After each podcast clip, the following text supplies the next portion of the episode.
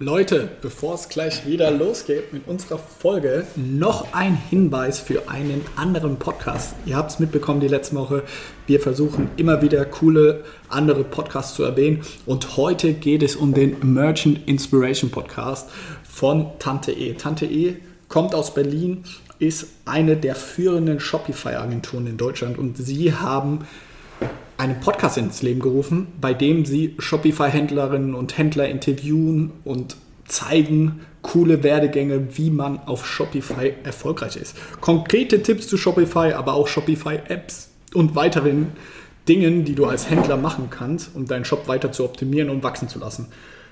All das findet ihr in dem Podcast. Es sind oft auch Gäste dabei, in einem 30-minütigen richtigen Deep Dive mit Tipps und Inspiration. Ich selbst bin auch in den nächsten Wochen zu Gast, deswegen hört euch das Ding auf jeden Fall an. Ist ein sehr, sehr guter Podcast. Schaut vorbei und in diesem Sinne, los geht's mit unserer Folge.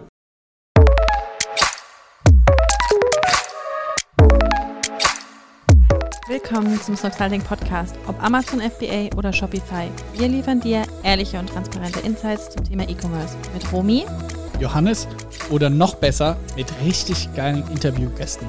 Let's go! Enes, willkommen bei uns im Podcast. Ich freue mich. Ich habe mich, ich habe dich gesehen sehr viel in den letzten Wochen auf Clubhouse. Jetzt straight into our Podcast. Ja, Stell dich vielleicht am Anfang kurz vor. Was machst du? Was macht dein Startup? Ja, danke Johannes. Danke für die Einladung. Äh, freut mich mega. Ja, ich bin der Nisa Jahre, ich bin 32 Jahre alt und Erfinder und Gründer einer neuen innovativen Kindermarke hier in Deutschland und äh, habe das Bumpy Nachtlicht für die Flasche erfunden. Bumpy, für den ein oder anderen Pro7-Zuschauer, hat dich gesehen, so wie ich gerade, bei das Ding des Jahres. Ich habe es mir hier als Vorbereitung für den Podcast noch kurz angeschaut. Wie kam es dazu? Äh, ja, als Tüftler und Erfinder irgendwo auch im Inneren versucht man natürlich anfangs äh, nicht das große Geld zu sehen, sondern nach Partnerschaften, nach Hilfen zu suchen, die einen dabei unterstützen, sein Unternehmen, das man mit diesem Produkt, das man erfunden hat, aufzubauen. Und dann macht man natürlich als erstes, wenn man eine coole Idee hat, die innovativ ist und äh, dazu noch patentfähig, sich bei der Höhe Löwen anzumelden oder bei das Ding des Jahres oder bei anderen äh, TV-Shows, wo es darum geht, seine Erfindung vorzustellen und bestensfalls noch einen Investor zu bekommen. Und ja, deswegen hatte ich mich bei diesen ja, verschiedenen TV-Shows gemeldet und das Ding des Jahres war einer der ersten, die zugesagt hatten und habe mich dann sehr schnell für, äh, ja, habe hab mich dafür entschieden und habe dort mitgemacht und durfte im Februar mit meiner Präsentation äh, bei Pro7 das Ding des Jahres auftreten. Wie ist es ausgegangen?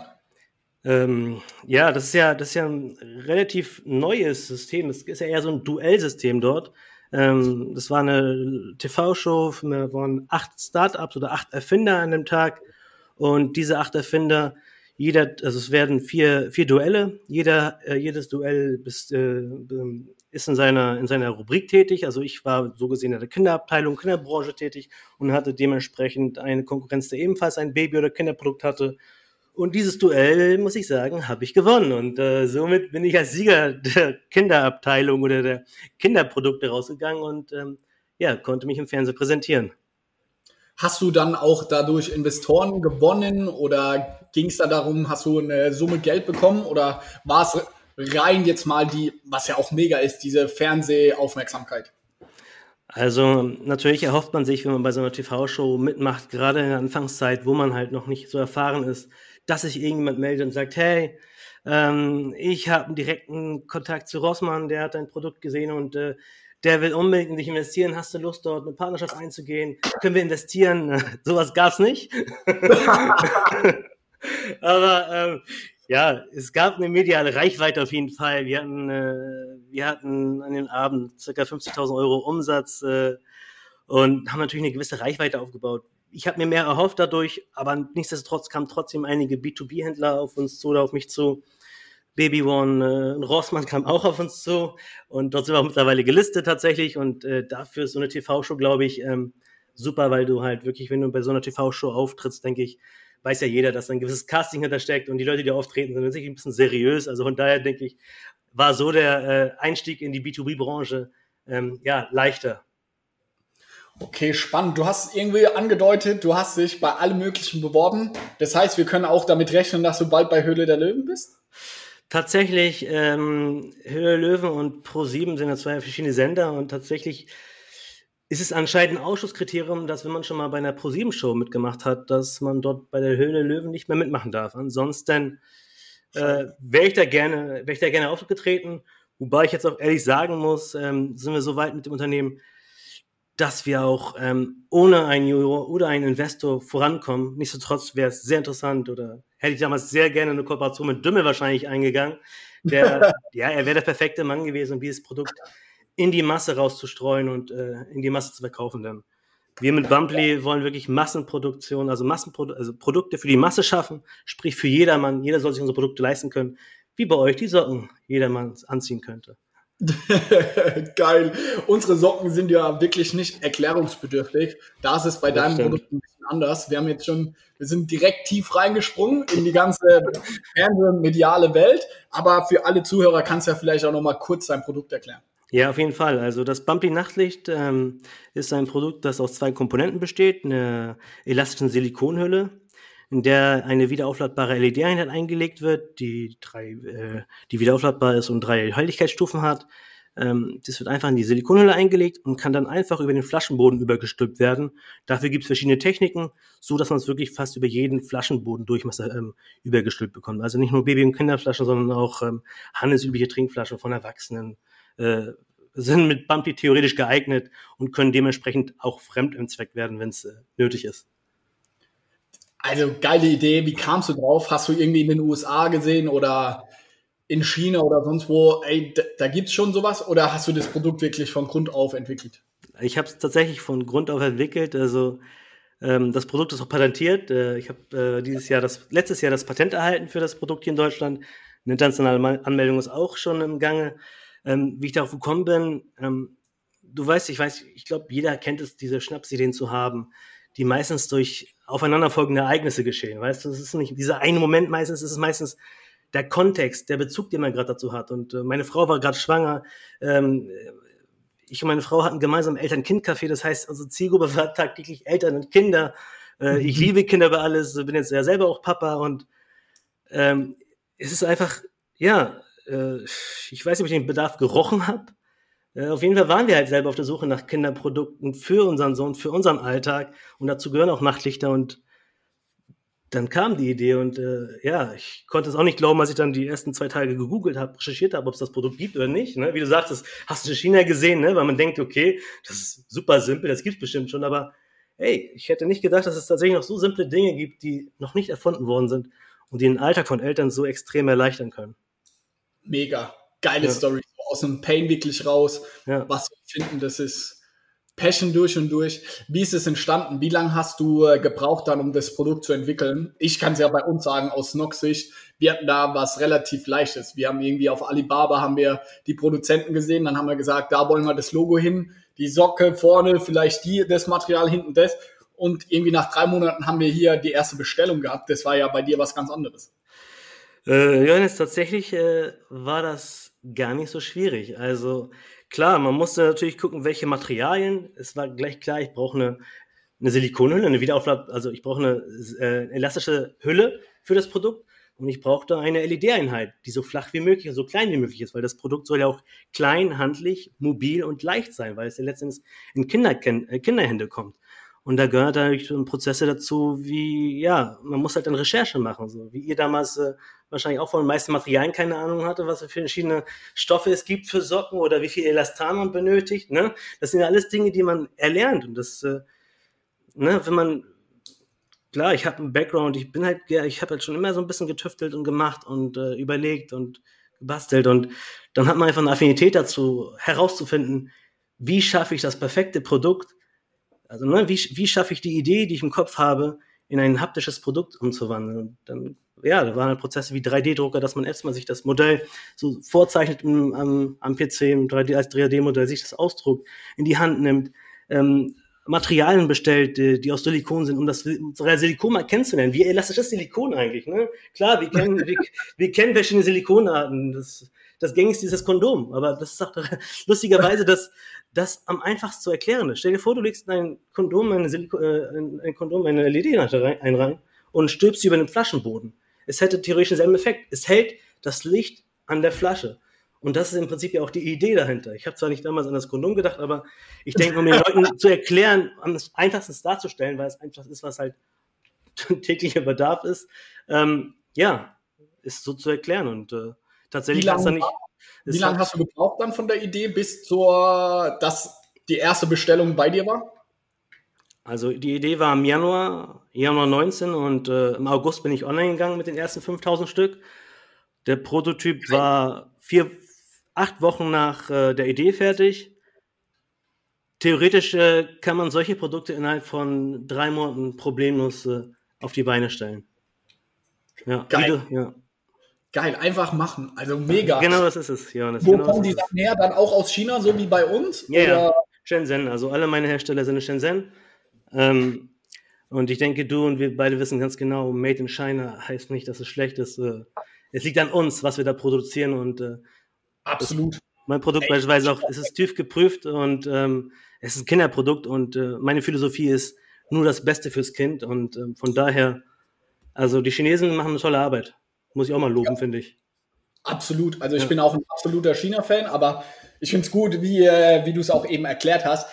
Ich selbst auf jedem Dorffest oder in jeder irgendwie persönlichen Runde werde ich natürlich darauf angesprochen. Wo ja. produziert ihr die Sachen? Oh, was, China? Also ich ja. finde es schon auch erschreckend, was schade. für einen schlechten Ruf die Chinesen haben. Ganz aber dann sage ich, geht mal dorthin, schaut euch die Fabriken an. Also er kann sie ja echt fast vom Fußboden essen. Das sind ganz normale Industriehallen wie hier in Deutschland die haben auch von den Arbeitsbedingungen, die sind super, die arbeiten noch vielleicht von einer anderen Art her. Bei uns ist es zum Beispiel in den Fabriken so, die arbeiten lieber 10, 20 Tage durch ja. und haben dann immer eine Woche Urlaub, sage ich mal, im Verhältnis. Das ist halt eine andere Mentalität, aber das heißt nicht, dass es schlecht ist und dass sie ausgebeutet werden. Also da achten wir auch selber extrem drauf mit diesen ganzen Zertifikaten und deswegen finde ich es auch mal schön von dir zu hören, dass du das ähnlich erlebst. Ja, ich finde es schade. Ich, ich, ich lebe es ja auch und ich finde es schade, dass man sich fast rechtfertigen muss dafür, dass man China. Das ist eigentlich traurig.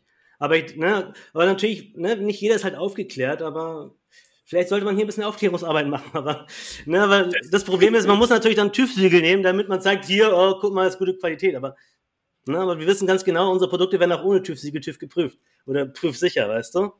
Ja, 100 Prozent. Wie ging es dann weiter? Du, du hast gesagt, 2019 seid ihr dann quasi gestartet im August. Mhm. Für mich jetzt als Amazon-Fan ist es ein typisches Amazon-Produkt. Irgendwie nicht allzu teuer, ähm, erklärungsbedürftig, ja, schon, aber wie seid ihr gestartet? Habt ihr auf Amazon gestartet oder im eigenen Shop? Äh, wie ging es dann los bei euch? Tatsächlich, ähm, ich weiß, ihr seid mit Amazon gestartet. Ich habe es andersrum gemacht. Äh, wie du selber sagst, das Produkt ist ein wenig erklärungsbedürftig. Und stell dir mal vor, du hast eine Idee für ein Produkt und das gibt es noch gar nicht. Ja. Schwierig auf Amazon zu verkaufen. Wonach soll der Kunde denn suchen? Nachtlich für die Flasche? Das muss ich erstmal finden, die Suche danach. weißt du, deswegen, wir haben einen eigenen Shop äh, gestartet, haben natürlich parallel auch auf Amazon gelistet ähm, und äh, äh, ja, haben angefangen, in Gruppenwerbung zu machen. Also ich habe noch gar keine Ahnung von Marketing, Johannes, wirklich gar keine Ahnung. Ich dachte, ich muss im Monat äh, 1000 bis 2000 Euro für Werbung ausgeben. Das reicht, um mein Unternehmen zu skalieren. Und jetzt sind es halt tägliche, diese, täglich diese äh, Werbeausgaben, um Umsatz zu generieren, um, um Geschäfte zu machen. Also das, das, das ist etwas, das ich, ja, das war über meine Vorstellungskraft hinaus damals. Ich war noch nicht so weit und ich habe vor Brötchen verkauft. Also was wirklich, ich habe äh, Brötchen von gestern verkauft. Ich hatte einen Vortagsbäcker, äh, war meine vor, vorige Selbstständigkeit. Von daher ich habe zwar studiert und äh, da, Vertriebs- und Einkaufsingenieurswesen, aber hier muss ich ehrlich sagen, äh, mein Studium hat mir nicht dabei geholfen, ein besserer Verkäufer für den, im E-Commerce zu sein. Absolut. habt ihr dann die ersten äh, Bumpleys verkauft? Habt ihr irgendwie dann über Facebook-Gruppen, wo dann äh, irgendwie Mütter mit ihren äh, äh, Ehemännern drin waren oder wie habt ihr das gemacht? Wie muss ich mir das vorstellen? Also ich komme ja aus Kiel und äh, wir haben hier eine große Gruppe in Kiel, Kielburg nennt sich die und ähm, dort war ich schon vor ein bisschen tätig mit meinem Vortagsbäcker, weil ich halt ähm, ein nachhaltiges Konzept hatte und die Leute dafür motiviert hatte, bei mir einkaufen zu kommen, damit das Brot von gestern, was immer noch sehr, sehr gut ist, ähm, nicht auf dem Müll gelandet und äh, dachte halt, dass über Gruppenwerbung ich wirklich ausreichend Reichweite bekomme, um meine Produkte abzusetzen. Aber habe wirklich relativ sehr schnell gemerkt, dass das nicht reicht und dass da, ja, da mussten halt alle Kanäle aufgemacht werden, die es gibt. Und angefangen mit Facebook-Ads und da muss ich auch sagen, waren wir auch gleich vom ersten Tag an profitabel und äh, dann habe ich mich natürlich eingearbeitet, wie du dich damals in Amazon eingearbeitet hast, glaube ich. Du hast BBC gemacht, ich habe dann Facebook-Ads gemacht, weißt du? Mega, also absolut crazy Story. Vor allem, jetzt hört sich das immer so leicht an, aber ja, ich kann ja. mir vorstellen, du kamst da irgendwie mit vollem Elan, dein Produkt ist, hast du entwickelt, bist voll davon überzeugt, hast mhm. Bock drauf und gab es bei dir dann diesen Moment, wo du so ein bisschen an die Wand gerannt bist, weil du so voll enttäuscht warst, ey, mein Produkt ist doch hammergeil, aber warum kaufen die Leute es nicht? Oder so, ich mache einen Post in dieser Facebook-Gruppe, wo ich auch viele Leute kenne, ja. aber irgendwie verkaufe ich 20 Stück und das war's. Das kann doch jetzt nicht wahr sein.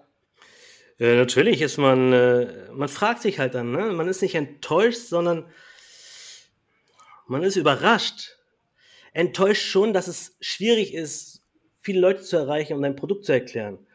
Und natürlich enttäuscht, dass es irgendwo auch sehr teuer ist, Leute zu erreichen und dass man ein Produkt nicht für 9,99 Euro verkaufen kann. Was ich wirklich, ich würde mein Produkt gerne für 9,99 Euro verkaufen, weil ich, ich möchte, mein, ich möchte, dass jedes Kind äh, die Chance hat, die besten Produkte seins zählen zu dürfen, weißt du?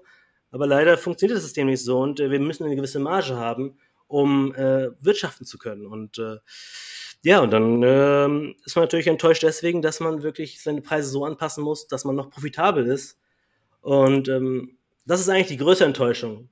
Dass, also, dass ich kennenlernen musste, was für Marge man eigentlich raufpacken muss, damit man als Unternehmen Geld verdienen kann, weißt du? Ich denke, du mhm. verstehst mich gut, Johannes. 100 Prozent. Es ist weißt schon du? pervers, wenn ich mir unsere Kosten am Ende des Monats oder letztes Jahr anschaue und wir haben halt viel mehr Geld ausgegeben für was wir an Google und Facebook und Amazon überwiesen haben für Werbung, als im Vergleich an irgendwie unsere Mitarbeiter. Also ja, das finde ich so, rein von der Wertschöpfung ja. ist es schon krank. Aber ey, wir können es nicht ändern. Ja. Und ich, ich, will dankbar sein, so ohne Google, Facebook und Amazon könnten wir junge Firmen auch nicht, sage ich mal, den Großen so wehtun und auch so stehen. Aber ich bin ganz bei dir, bei so E-Commerce-Startups, also bei uns vom Umsatz, so zwischen 20 und 30 Prozent geht halt wirklich drauf für irgendwelche Werbungkosten, was ja schon verrückt ist. Also das ist ja schon abartig. Ja, das ist echt, das ist wirklich abartig. ne, aber, aber, jetzt verstehen wir auch, wieso die, diese Unternehmen an der Börse sind und dann ganz weit oben mitspielen, weißt du? Absolut. Du hast gesagt, ihr habt nicht äh, Facebook, das ist so dein Steckenpferd, wo du herkamst. Mhm. Und du hast dich da versucht reinzufuchsen oder hast es ja auch gemacht. Ja. Warst du dann voll fokussiert, hast du gesehen, okay, Facebook-Ads, nach wenigen Wochen hast du gemerkt, das ist mein Kanal, mhm. bist dann all in gegangen, hast dann irgendwie versucht, ja. immer größer zu werden oder wie bist du vorgegangen, um das Unternehmen größer zu machen? Klar, also anfangs ähm, volle, volle Kanne auf Facebook-Ads. Ne? Es, es, erschien halt einfach und äh, du schickst einfach Ads rein und versuchst das Budget langsam zu skalieren und äh, schaust, was performt gut, was muss ich für einen Funnel aufbauen, welche Ads muss ich kreieren, muss ich emotionale Ads kreieren, muss ich äh, erklärende Ads kreieren und ne, da war ich halt die ersten drei, vier Monate damit beschäftigt, einfach mal diesen Kosmos, äh, ähm, ja, Social Media Marketing kennenzulernen und äh, haben natürlich dann auch ein bisschen angefangen mit E-Mail-Marketing und versucht, einen Instagram-Account aufzubauen, was nicht einfach ist.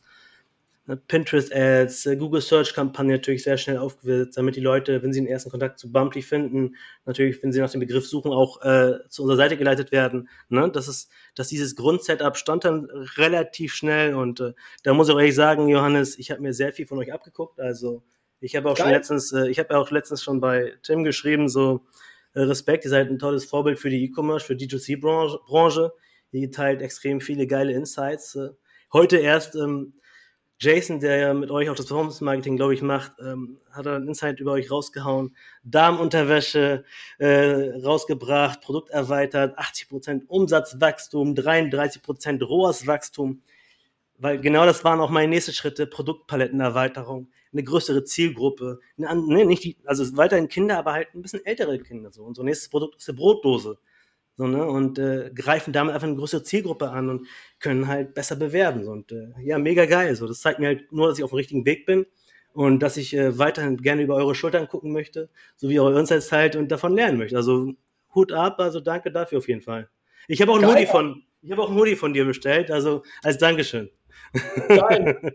Geil, Mann, das freut mich. Äh, absolut. Äh, freut mich da zu hören. Und ich habe auch gesehen, in deinem Online-Shop, viele Sachen hast du da, glaube ich, äh, dich auch inspirieren lassen von uns. Und das kann ich mit auf den, auf den Weg geben. So, wir sind da null Hater, sondern so geil, Mann. Mhm. Was bei uns funktioniert, funktioniert ja auch mit einer hohen Wahrscheinlichkeit bei anderen.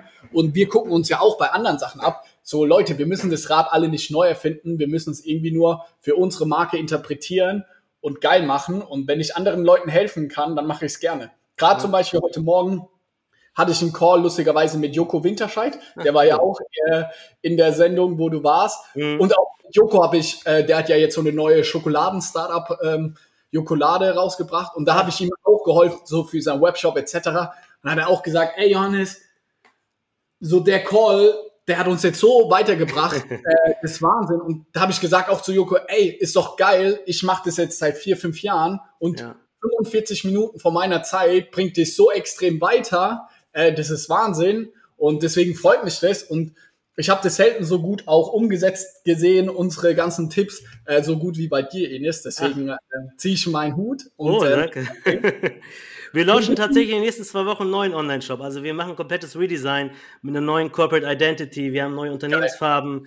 Wir wollen jetzt Richtung Branding gehen. Wie es, ne? Man ist irgendwann so weit, dass man in der Lage ist, dann wirklich auch strategische Entscheidungen zu treffen, weil das Team größer wird, weil man die richtigen Leute hat, um wirklich dann wirklich eine Brand draus zu machen, weil was auch mein, mein Ziel dahinter ist, wirklich eine namhafte Kindermarke zu sein. Und ähm, ihr seid äh, in dem Bereich Textilien, Basics wirklich denke ich, in den nächsten Jahren noch eine große, große Nummer. Also ein Falke, es wird uninteressant sein. Warum soll ich Falke kaufen, wenn ich Socks kaufen kann, weißt du? Zum besseren Preis und von, von geileren Leuten, weißt du? Geil, Mann. Dürfen ja, ist doch so. als Testimonial auf die Webseite. Ja, ja, aber ist doch so. Nein, mal ehrlich. ja. Weiß, ne? Und äh, ist Zeit für, es ist Zeit für D2C-Brands, ganz einfach. Es ist, ja. Zeit für, es ist Zeit für D2C-Brands. Voll. Wie sieht's bei dir aus? Wie groß seid ihr? Wie viel Umsatz habt ihr im Jahr 2020 gemacht?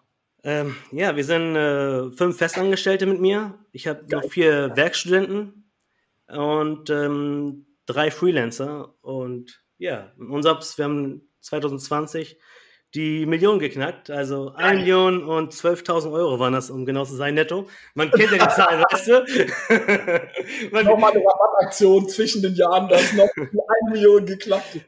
Ja, also auf jeden Fall, das war, ist auf jeden Fall mein Stein und ich bin froh, dass es siebenstellig geworden ist, ne? Du weißt es selber, es klingt einfach geil, weißt du? Anstatt ja. zu sagen, ja, 998.000.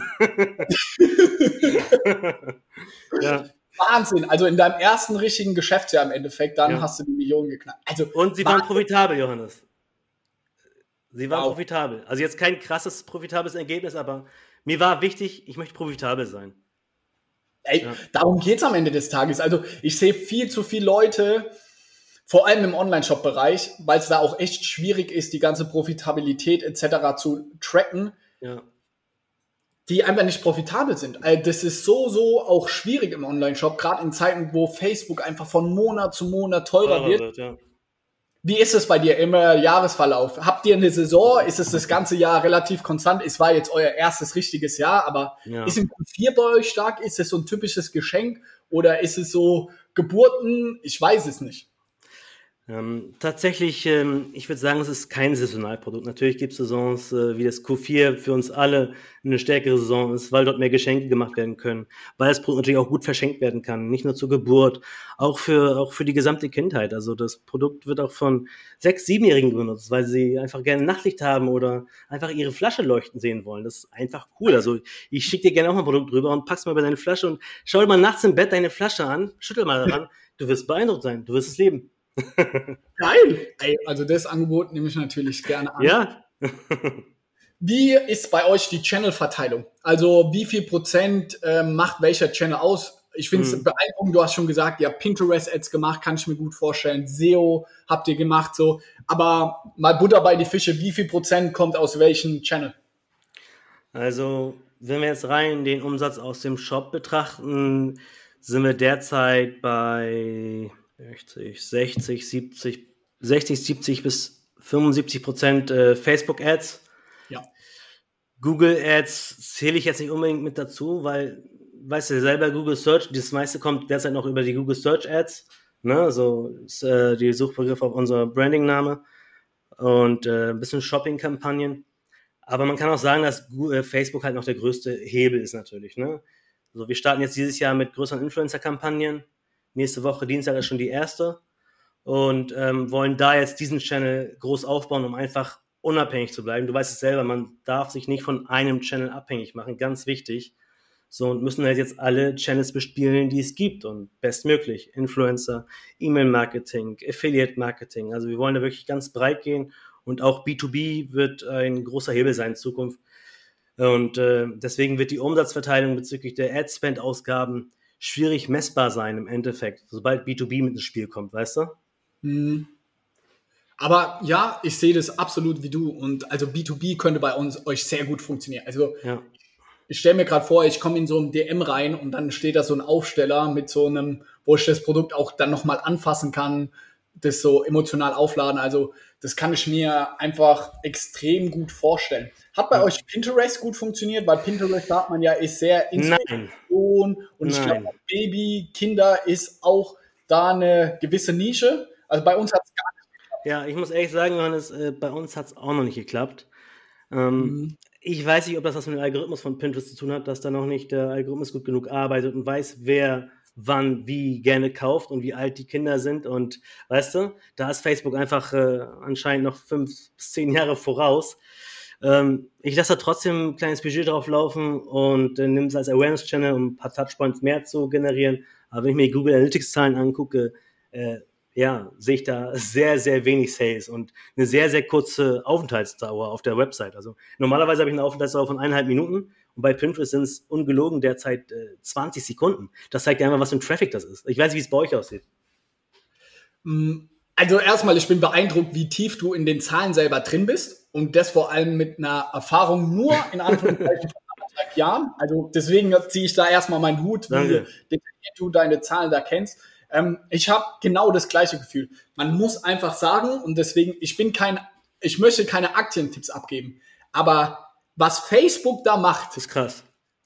Krank. Ja, also wie quasi wissen, wer eine Conversion erzielen wird, also wer ein Kaufinteresse hat, das ist Wahnsinn. Also egal, ob wir auch TikTok-Ads schalten, Pinterest, das ist halt Wahnsinn, wie, ey, die Kanäle sind gut und organisch ja. scheinen die auch zu funktionieren, aber ich sehe bisher auch noch kein anderes soziales Medium, das so conversion stark ist wie Facebook und Instagram. Mhm. Also bei nicht.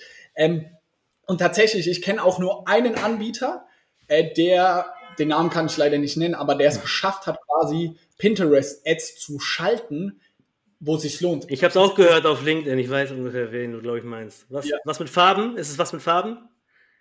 Nee, tatsächlich ah, okay. okay. Ich dachte, der scheint profitabel. Er hat mal was geschrieben, aber er wollte nicht ganz genau mit den Zahlen rausrücken. ja, aber ähm, wie gesagt, ich bin da. Deswegen hat es mich so interessiert, weil du so das ja. Buzzword Pinterest jetzt auch genannt hast. Wir haben da auch mal rumprobiert und wir haben da auch wirklich so typischerweise unsere Best Performer genommen, aus Facebook rübergeschoben, ein bisschen angepasst. Aber es hat irgendwie gar nicht geklappt. Also Genau, was du sagst. Danke. Impression, Reichweite ist Hammer. Ja. CPM 1,10 Euro, 1,20 Euro, weißt du, aber nichts dahinter. Und danach bricht es halt ab so. Ich habe das Gefühl, egal aus welchem sozialen Netzwerk sonst, du schiebst ja auf deiner Website und dann merkst halt so die Leute, und das meine ich gar nicht böse, aber das ist halt Trash. So, der Traffic ist halt scheiße. So, ja. so leid mir das. Das ist so, genau das ist es, ja. Es ist der Algorithmus, der einfach noch nicht genau weiß, wann er wem welche Ad ausspielen muss, damit er die richtige. Ne, es, ist, es ist einfach Facebook, was, die haben da einfach Daten und das ist einfach krank. Also wenn man sich, jetzt verstehe ich auch, warum diese Serien Sinn machen, dass es wirklich so krass ist, wie es da dargestellt wird, weil die wissen einfach mehr, als wir selbst über uns wissen. Die wissen, wann jemand schwanger ist, weil sie wissen, dass die Person XYZ liked oder dem folgt, weil wenn man dieses Gewürz folgt, ist man schwanger, weil man dieses Gewürz in der Schwangerschaft mag, dann weiß Facebook, dass du schwanger bist und du weißt es selber noch nicht. Nur so als Beispiel, weißt du? also ich finde das auch richtig krass. Ja. Wie, wie kommst du, wie kommt es, dass du als Quereinsteiger, so wie ich mich selber auch bezeichnen würde, so obsessed mit Online-Marketing bist und so, so tief da drin bist, jetzt innerhalb von anderthalb Jahren so. Wie kam das bei dir und wie machst du, wie konsumierst du das Ganze auch? Hm. Du bist ja und das meine ich gar nicht böse, aber ihr seid mit fünf Leuten noch relativ klein. Ja. Du hast jetzt auch von außen betrachtet keine riesen Peer Group, mhm. wo du dich jetzt eine mega Mastermind oder ein krasses Umfeld, krasser Background, so mhm. dass du jetzt ein McKinsey-Berater oder sonst was war, sondern ja. du bist nach anderthalb Jahren sitze ich hier und ich habe mit Leuten einen Podcast aufgenommen, die machen viel, viel mehr Umsatz, Erfahrung seit zig Jahren, aber die sagen nicht zu mir, ja, die Bounce Rate bei Pinterest ist viel zu hoch oder etc. Also das finde ich sehr, sehr beeindruckend. Wie, woher glaubst, glaubst du, kommt das? Und ist es einfach deine absolute Leidenschaft für das Thema? Ähm, danke, dass du das siehst, Johannes, weil das sieht natürlich nicht jeder. Das sehen eigentlich nur die Leute, die den, den Channel verstehen. Und deswegen auch Hut ab von mir an dich, dass du es genauso gut verstehst. Aber das ist, naja, es ist, also ich, ich, ich stehe voll auf Zahlen. Also ich finde Zahlen geil, weißt du? Das sind meine Zahlen, ne? Äh, und ähm, naja. Was war das Geilste in dem Zusammenhang, was du erlebt hast? Ich, hoffe für alle Zuhörer, das hört sich jetzt nicht pervers an, aber ich glaube, für uns Gründer ist es schon immer mal wieder geil, wenn man dann so auf einer Wellenlänge ist, wo, weil für Außenstehende, die können manchmal nicht verstehen, wie man, sich, ja, und wie man sich so in Google Analytics verlieren kann oder in diesen ganzen Zahlen oder wenn ich mir so riesengroße Excel anschaue und man irgendwie, ich fühle mich ja immer wie Goldgraben an diesem Moment, wo man irgendwie so eine Erkenntnis sieht, so, ja, ey, geil. Ja. So, was war für, für dich so ein Moment, der dir jetzt in den Kopf kommt, wo du sagst, ey, das hat mich geprägt, das hat mich happy gemacht. Der Sales-Tag, war es nach der Ausstrahlung so, hast du tausendmal Shopify aktualisiert, was war für dich da ein geiles, prägendes Erlebnis? Natürlich war es geil, als ich in der TV-Show war und dann in meinem Büro war und ich Analytics auf hatte und natürlich die Traffic-Zahlen gesehen habe. Ne? So, das war natürlich geil, wie der, einmal, ne, der Counter hochgeht, äh, vierstellig wird, äh, aber leider nicht fünfstellig. so, ähm, natürlich sind das geile Momente. Oder wenn du siehst, was für tollen Return Ad Spend du die über die letzten zwei, drei Wochen hast, nur über eine Ad und wie viel Adspend du auf einen einzigen Ad hattest und was für, was für Feedbacks in den Kommentaren und was für Interaktionen und wie das gefeiert wird, geteilt wird, wie Leute, Leute markieren und wie Leute einen, also das krasseste ist, wenn die Leute sich bedanken und wirklich mir zeigen, dass das Produkt geil ist und dass das Produkt einen Mehrwert bietet. Das sind eigentlich die Momente, die mich antreiben, immer weiterzumachen und so, das mit den Zahlen, das war, so, natürlich bin ich, bin ich so ein Typ, der gerne anfangs das mal alles ich möchte es ja verstehen, so, ne? Wie soll ich einen Performance-Marketing-Manager einstellen, wenn ich nicht mehr selber meine Performance bewerten kann? Weißt du? Wie soll ich seine Performance bewerten, ob sie gut ist oder schlecht? Nur weil ich dann profitabel bin oder was? Ich meine, weißt du? So, und äh, ja, das ist, es ist, macht einfach Spaß. Es ist das eigene Produkt und man kann was bewegen und ich möchte noch viel, vieles bewegen und auch viel Gutes tun, viel zurückgeben. Deswegen äh, freue ich mich richtig auf diese Branche und fühle mich richtig wohl und äh, ja, genieße es einfach auch, ne? von außen habe ich jetzt wahrgenommen, auch in Clubhouse, dass du auch Bock hast, jetzt so äh, rauszugehen über deine Erfolge. Und das meine ich sehr positiv. Wir sind ja genauso über deine Erfolge zu sprechen. Du hast Bock, dich mit anderen Gründern zu connecten. Du suchst gerade Leute, mit denen du austauschen kannst, mhm. wo du auf einer Wellenlänge ist. Ja. So, wie ist, wie ist da vielleicht auch deine persönliche jetzt äh, Entstehungsgeschichte gewesen, sage ich mal. So, du hast jetzt das Jahr anderthalb gemacht. Du hast jetzt deine Million Umsatz gemacht und hast jetzt einfach Bock, Leute kennenzulernen, du hast jetzt so ein bisschen Proof of Concept und merkst auch so, geil, Mann, ich bin richtig gut in dem, was ich mache. Ich möchte jetzt, ich sag mal ganz dumm, ich möchte jetzt auf den Spielplatz gehen und auch mit anderen äh, Jungs Fußball spielen. Ja. Ja, äh, genau das ist es, äh, Johannes. Die, die ersten eineinhalb Jahre waren nicht einfach. Ne? Ich bin verheiratet, ich habe ein Kind, meine Frau war schwanger, als ich die Idee hatte. Das war eine Horrorzeit, Mann. Und ne, man, man glaubt ja so sehr an etwas, wenn man etwas, wenn man etwas will, dann will man es und dann macht man es. Und ich habe halt sehr, sehr daran geglaubt und äh, war natürlich auch sehr vertieft in der Sache und habe sehr viele Stunden äh, in dieses Projekt investiert, um es zu dem zu machen, was es jetzt ist. Und ähm, tatsächlich habe ich das vermisst, Leute kennenzulernen, die mich verstehen. So, ne? jemand wie dich zum Beispiel, jetzt haben wir, sind wir im Podcast zusammen und du sagst selber, wir reden hier auf einer Wellenlänge und äh, ich verstehe das und finde es geil, dass du es so sagst und aussprichst. Das habe ich vermisst, weißt du, Leute, die mich verstehen, die man vielleicht auch dabei, ne, einfach diese Sparring-Partner, die man einfach manchmal braucht, weißt du? Und äh, ne, zum Beispiel auch, kann ich dir auch gleich äh, ähm, introducen, wir, wir sammeln im März wahrscheinlich eine halbe Million Euro auf Seedmatch, das ist eine Crowd-Investing-Plattform Und ähm, warum mache ich das? Ich hätte auch zur Bank gehen können und Geld holen können mit einem guten Businessplan und mit äh, meinen Zahlen etc. Aber ich will, dass die Crowd investiert. Ich will, dass die, dass die, ja, ich will den Kontakt zu ihnen haben. Ne? Die, das wird ein offener Dialog. Ähm, ich weiß, wer investiert hat und da sind sicherlich Leute dabei, die mir auch weiterhelfen können oder mit denen ich mich unterhalten kann, so wie wir jetzt diese Unterhaltung führen und wo man in einer halben Stunde auf einmal so viel weiter ist, weil man den Gedanken sonst nicht gekommen wäre, wenn dieses Ereignis nicht passiert wäre. Ne? Wie bei einer Entstehungsgeschichte eines Produktes halt. Diese Ereignisse, diese darauffolgenden Ereignisse, die sind es letzten Endes, die eins dem machen, der man ist und die ein Großes schaffen lassen können. So und äh, ja. Aber Gott sei Dank, äh, ich bin noch da, mir geht's gut, ich bin verheiratet, glücklich, ich habe einen wunderschönen Sohn und äh, laufende Firma und jetzt es richtig abgehen. Geil, Mann. Ey, ich, ich liebe diese, diese Energie, diese Power äh, Finde ich beeindruckend. Und ich hab, man merkt einfach, du hast Bock, irgendwie die Welt zu verändern. Deswegen, wo äh, in fünf Jahren, wenn dein äh, kleiner Sohn dann in die Schule kommt, was und er mit dir am Essenstisch sitzt, was möchtest du ihm erzählen? Ey, kleiner Sohn, ich weiß nicht, wie er heißt. Hey, Elian heißt er. Da, wie heißt er nochmal? Elian, Elian. Geiler, schöner Name. Elian, 2021, 2022 habe ich das geschafft oder die letzten fünf Jahre habe ich das aufgebaut. Was, was willst du, Elian, am Tisch erzählen?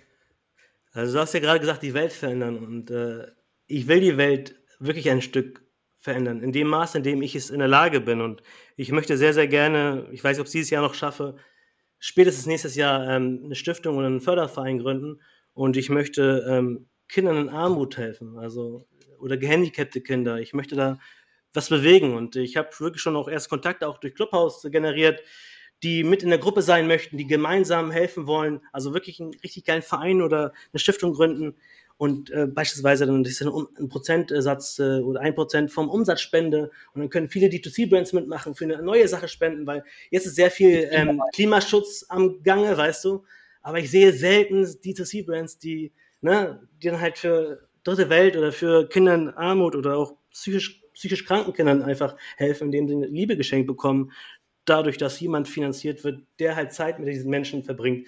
Das ist, das will ich meinem Sohn dann erzählen am Tisch, dass durch Bumply haben wir es geschafft, eine Stiftung auf die Beine zu stellen, die vielen, vielen hundert oder tausend Kindern hilft. Das ist so, das ist mein großer Traum.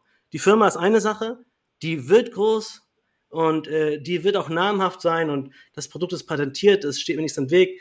Ich bin demnächst sogar beim großen Drogeriemarkt äh, stationär zu finden bei einer Aktion.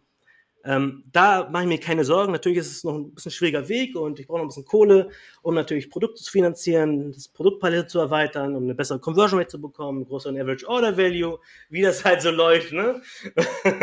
noch ein paar Produkte auf Amazon launchen, um wieder Bestseller zu werden. Und äh, dann hat man halt die Kapitalkraft, um so etwas nebenbei noch zu machen, weil das sind diese Herzensprojekte, weißt du? Wow, Leute, ich habe Gänsehaut. Dankeschön, und ich schwöre dir, wenn es soweit ist, Ines, bitte komm auf mich ey, zu. Geil, danke, Johannes, danke, weil, ey, oh, das, dafür liebe ich dich gerade, wirklich.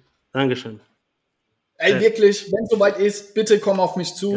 Ob es dann mit Snox ist, ob wir Kindersocken oder irgendwas machen oder ob es dann mit der LinkedIn-Reichweite ist. Ja. Ich kenne auch so viele Leute, da machen wir was geil. Ich finde es so. Ja, weil ich will da wirklich ein größeres Team aufbauen. Äh, klar ist es irgendwo auch unternehmerisch aufgebaut, ne?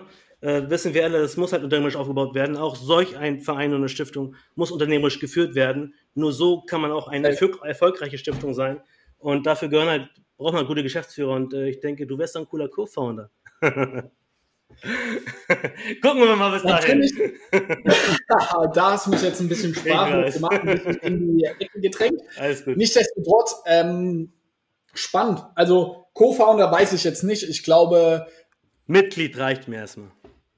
Mitglied. Äh, ich bin gerade dabei, tatsächlich Aufsichtsrat zu werden bei auch einem, sage ich nicht direkt vergleichbaren Projekt, aber auch wo wo ich mein Wissen und meine Reichweite etc. alles einbringen kann. Und ich will auch mal meine Kinder in fünf bis zehn Jahren will ich auf jeden Fall mal erzählen, dass ich einen positiven äh, Fußabdruck hier hinterlassen habe. Im Moment muss ich auch selbstkritisch sagen, ich glaube, äh, dass ich in den nächsten Jahren die Firma so groß machen sollte und meine Fähigkeiten, die ich habe, bin ich so dankbar dafür. Und so ein bisschen der Ansatz, den auch Warren Buffett sagt, so, ich selbst kann das Geld und das Kapital so gut vermehren.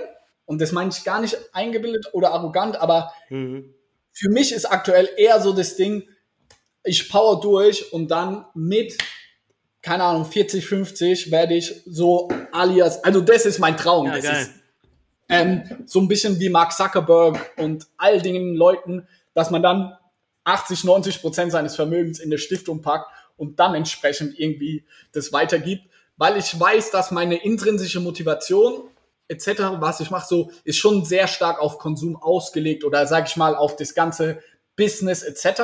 Mhm. Und da, es gibt viel bessere Leute in dieser Stiftungsthemen, wie du jetzt genannt hast. Mhm. Daher glaube ich, wenn ich in unserer, jetzt schweifen wir stark ab, aber in unserer kapitalistischen Welt, dass ich da so viel Geld erwirtschafte, dass ich das mal zu einem Zeitpunkt X in der gesamten Summe dann einen Millionenbetrag entsprechend ähm, mhm. einer Stiftung gebe. Aber macht auch Sinn. Es ist auf jeden auch Fall mein. Ziel. Auf jeden Fall, finde ich sehr geil.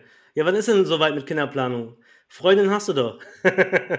Ja, und die ist es auch auf jeden Fall. Aber ich sag mal, dieses Jahr haben wir uns einen kleinen Hund geholt. Habe ich gesehen, Und, Emma.